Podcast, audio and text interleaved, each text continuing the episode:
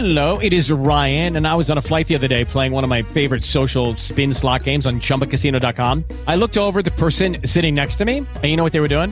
They were also playing Chumba Casino. Coincidence? I think not. Everybody's loving having fun with it. Chumba Casino is home to hundreds of casino style games that you can play for free anytime, anywhere, even at 30,000 feet. So sign up now at chumbacasino.com to claim your free welcome bonus. That's chumbacasino.com and live the Chumba life. No purchase necessary. VGW Group. Void were prohibited by law. See terms and conditions. 18 plus.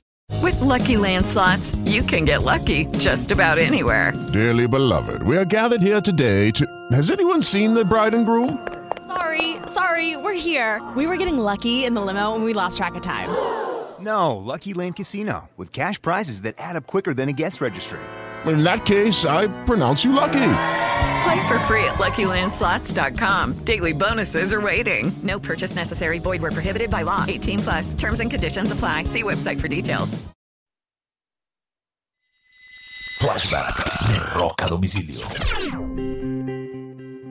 Un 16 de abril del año de 1974, Queen toca su primer concierto en Estados Unidos. Es su debut en Estados Unidos. Lo hacen en Denver, Colorado, en un sitio llamado el Regis College. Ellos estaban encargados de abrir shows para la banda Mud the Hopla. Eh, entre otras cosas, eh, la banda debió suspender esa gira por una hepatitis que Brian May, el guitarrista de la banda, eh, se contagió tiempo después. La banda inclusive cuenta que las condiciones donde vivían y los hoteles donde se quedaban durante esa gira eran de tan mala muerte que culpan a ese tipo de situaciones la enfermedad de Brian May.